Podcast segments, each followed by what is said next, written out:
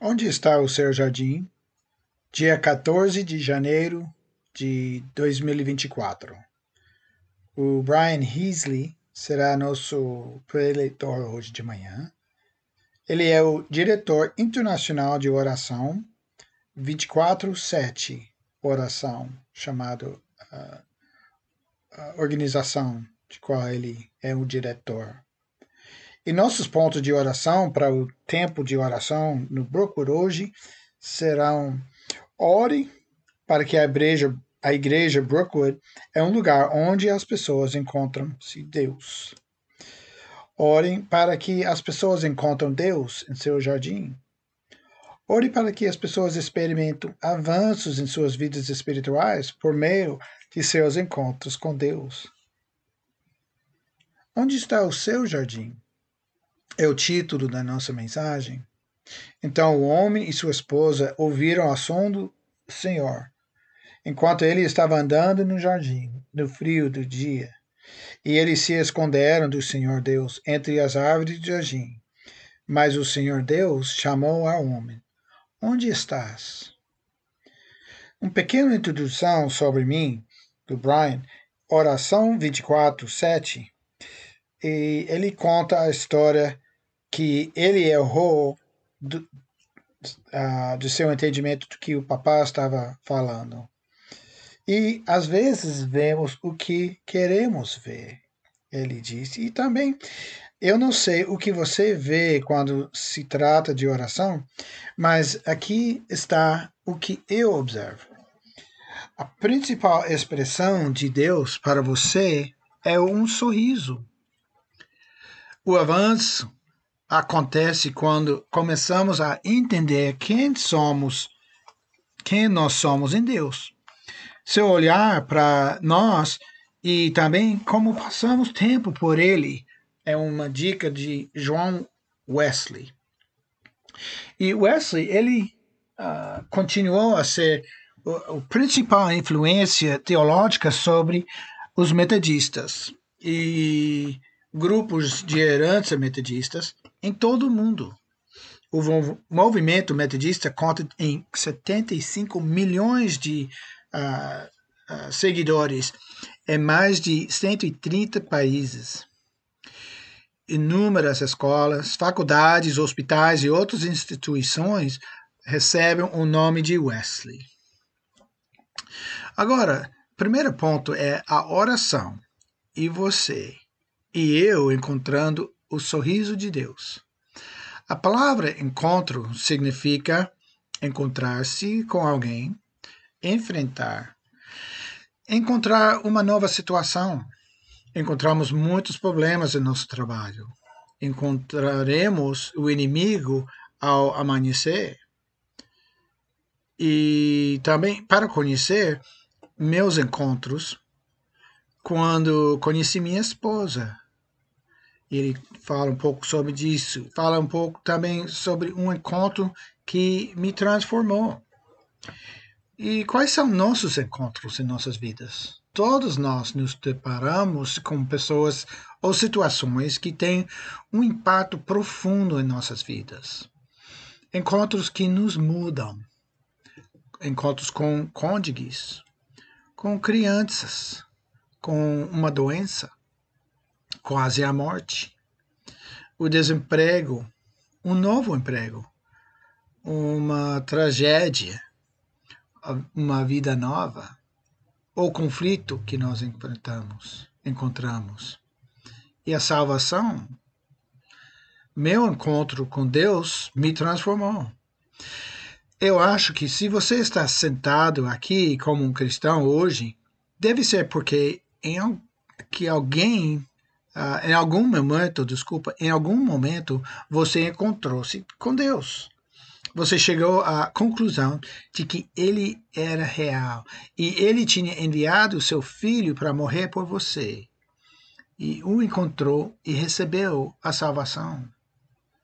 Minha esperança é que tinha sido mais do que um encontro pontual.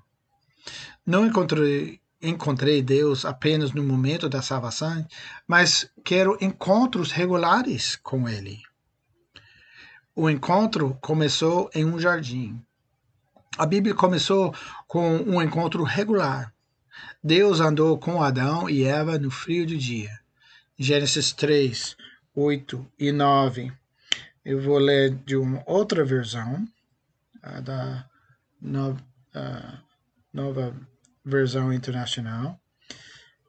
Versículos 8 e 9 de Gênesis 3 ouvindo o homem e sua mulher os passos do Senhor Deus, que andava pelo jardim quando soprava a brisa do dia. Esconderam-se da presença do Senhor Deus entre as árvores do jardim. Mas o Senhor Deus chamou o homem, perguntando: Onde está você? Onde estás? Onde vocês estão, meus ouvintes? Deus, como dono deste paraíso, está fazendo sua caminhada diária. Quando você olha para o verbo hebraico em sua conjugação reflexiva, significa andar por prazer. Também a implicação de que isso foi uma ocorrência regular, não uma única vez. Então, tentamos fixar o frescor do dia que foi depois que o trabalho foi feito. Normalmente é um clima quente quando a brisa de noite se começa. O texto implica ouviram o som do Senhor Deus, ouviram-no caminhando, ouviram o som dos seus passos. Temos esta bela imagem de um homem descansando, caminhando com Deus Criador. Salmo 46, 10. Fiquem quietos e saibam que eu sou Deus. O homem encontrado Deus, o homem vivendo em estreita comunhão com Deus. O plano original era de encontrar regular, ou diariamente, um tempo reservado para caminhar e conversar. Onde estás? Você pensa, quando Deus chamou Adão, onde estás? Ele não sabia que, que onde Adão estava? Por que ele chamou? Alguns comentaristas diriam que Deus não estava chamando para descobrir em que lugar Adão estava, mas em que condição ele estava. Quase como hoje em dia, onde você está? Esta indicação de onde estás deve ser encarada como uma busca graciosa, uma bondade para com Adão, para que ele se recupere. Este era o plano. Deus andando com o homem. Este ainda é o plano. Deus andando com o homem.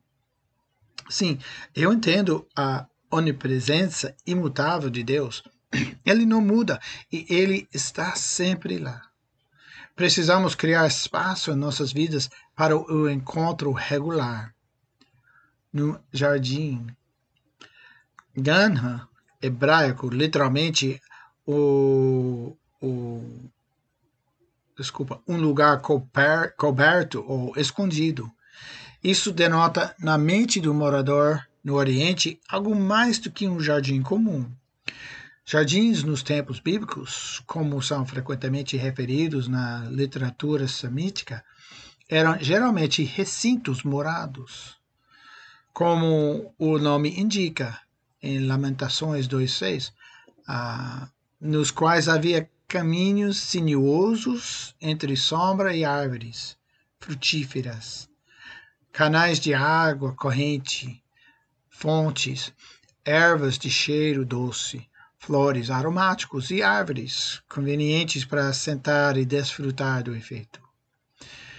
Precisamos encontrar nosso jardim, nosso lugar de encontro. De onde fica o seu jardim? Para mim, é minha cadeira. Onde está a sua cadeira? Minha cadeira, cade, uh, cadeira é, é meu ritmo. Pessoas usam rosário.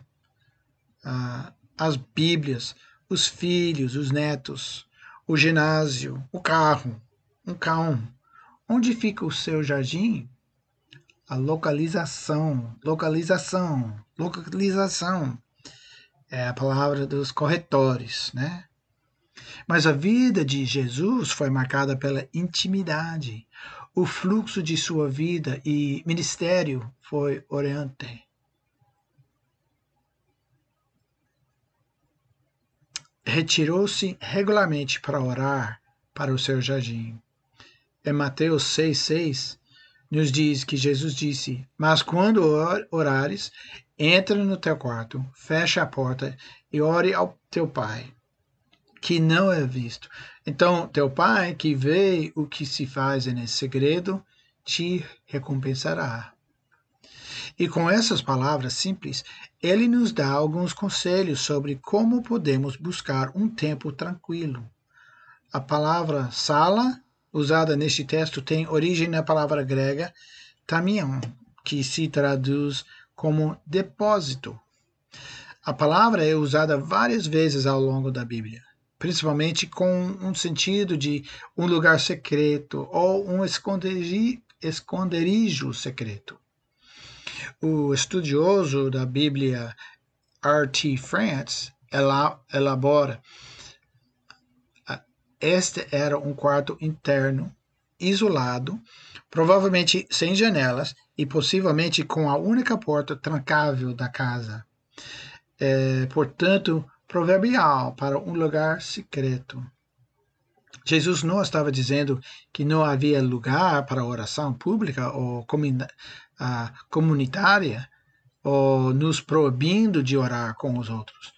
Ele estava nos guiando para um lugar mais profundo de oração, pessoal, que iria continuar a melhorar nossa oração pública e comunitária. Se quisermos seguir bem as instruções de Jesus, precisamos ser intencionais. Ele nos diz: quando você orar, vá. Vá é uma palavra simples uh, que implica intenção.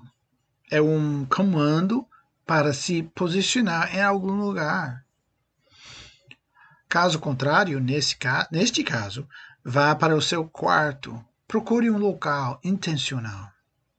Em seguida, diz-nos para fechar a porta. Mas, uma vez a intenção, não apenas se movendo para um espaço diferente, mas fazendo o esforço físico para fechar a porta, para tomar uma ação intencional. Então, você ora. Tendo ido a um lugar específico e tomando medidas para remover a distra distração, você pode dar atenção a orar ao seu Pai. Uma inter interação intencional. Nosso Senhor não apenas ensinou sobre a oração, mas também a modelou. Ponto 1 um é avanço. Quando a vida vai bem, ele se retirou para encontrar Deus em avanço. Marcos 1, 35. O lugar do deserto. Muito cedo pela manhã, quando ainda estava escuro, Jesus se levantou, saiu de casa e foi para um lugar solitário, onde orou. Em meio ao sucesso e avanço, ele ora. Marcos 1, 33. Toda a cidade se reunia reuniu à porta.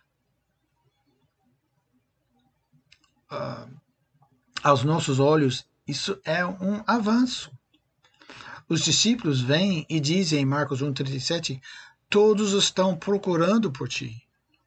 Na verdade, o que eles estão dizendo é: temos que construir sobre o avanço. Mas Jesus não voltou atrás, foi pregar em outros lugares. Marcos 1,38, Jesus respondeu: Vamos a outro lugar, às aldeias próximas, para que eu possa pregar lá também. É por isso que eu vim. Começamos a operar por nós mesmos, por intelecto, por experiências anteriores, por modelo alheio, e antes que você sabia que Deus não está nele. E Moisés dá um exemplo em Êxodo 17, versículos 5 a 7. O Senhor respondeu a Moisés: Sai diante do povo, leve consigo alguns dos anciões de Israel e tome em sua mão o cajado com o qual você atingiu o Nilo e vá.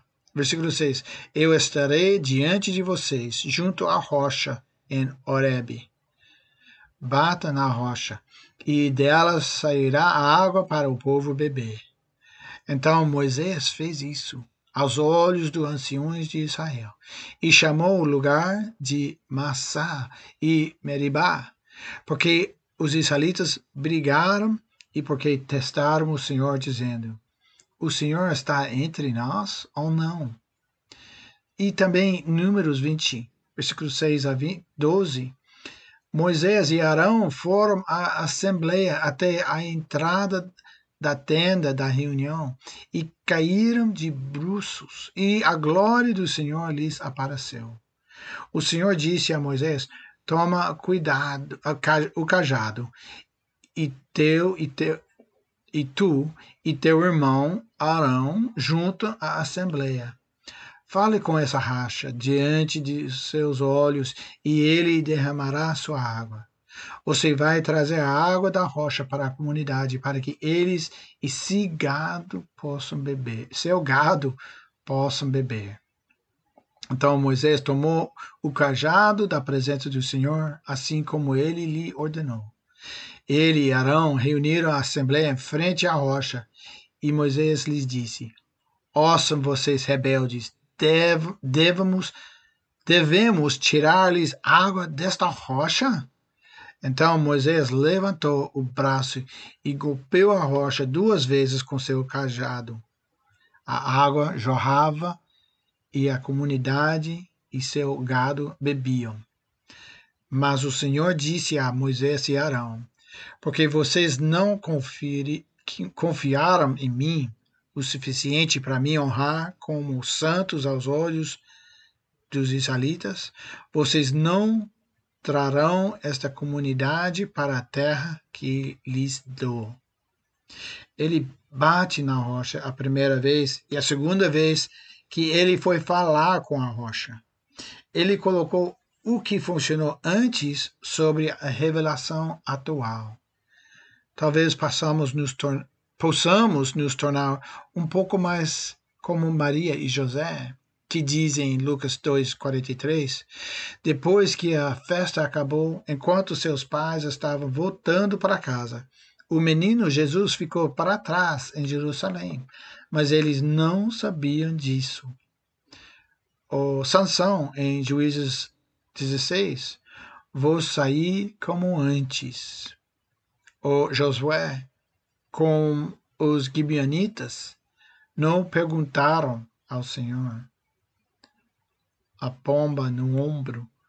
Encontre espaço para o encontro no descoberto, na descoberta. Quando as coisas estão indo bem, onde está o seu jardim? Número 2. A ocupação. É Marcos 6, 31 a 34. Vamos ler.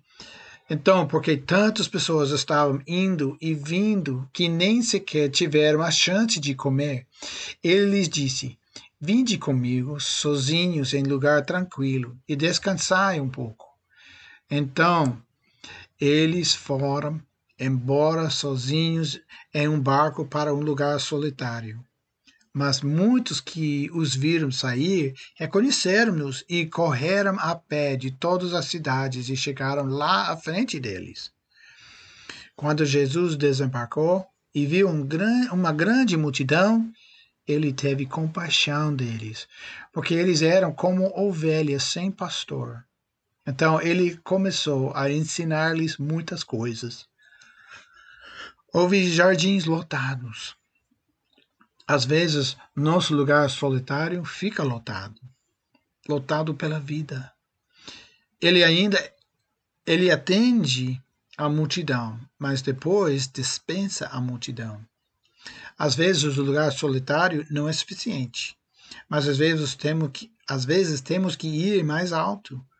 Às vezes preciso subir mais alto, trabalhar mais para ficar mais parado. Em Marcos 6, 45 e 6, disse o topo da montanha, que é a ocupação, imediatamente Jesus fez seus discípulos entrarem no barco e seguiram à sua frente para Betsaida. Betsaida, desculpa. Enquanto ele dispensava a multidão. Depois de deixá-los, ele subiu em uma montanha para orar. O sucesso ficou para trás.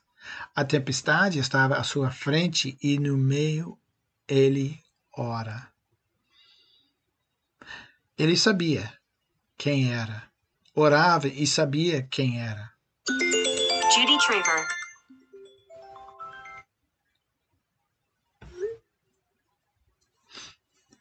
Ele estava prestes a passá-los. Êxodo 33, 21. Então o Senhor disse: Há um lugar perto de mim onde você pode estar sobre uma rocha. Quando a minha glória passar, eu te colocarei numa fenda na rocha e te cobrirei com a minha mão, até que eu tenha passado. 1 Reis 19, 11 Sai e fica no monte na presença do Senhor, porque o Senhor está prestes a passar. Então um grande e poderoso vento rasgou as montanhas e quebrou as rochas diante do Senhor, mas o Senhor não estava no vento.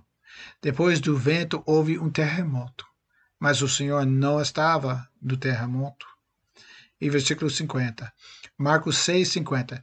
Porque todos o, todos o viram e ficaram apavorados. Imediatamente ele falou com eles e disse: Coragem, sou eu, não tenha medo, sou eu. A palavra aqui é apropriadamente usado no grande eu sou de Cristo, ego, eimi, que também inclui sua eternidade, sua vida autoexistente, como a nossa vida. Tem paz, luz e muitas outras coisas. Em João 7,34, João 8,58 e outras referências. Ele ora e depois embarca em novas aventuras de fé. Senhor, nos ensine a orar para que sejamos retirados do céu para novas aventuras de fé. Senhor, nos dê nervos frescos do céu.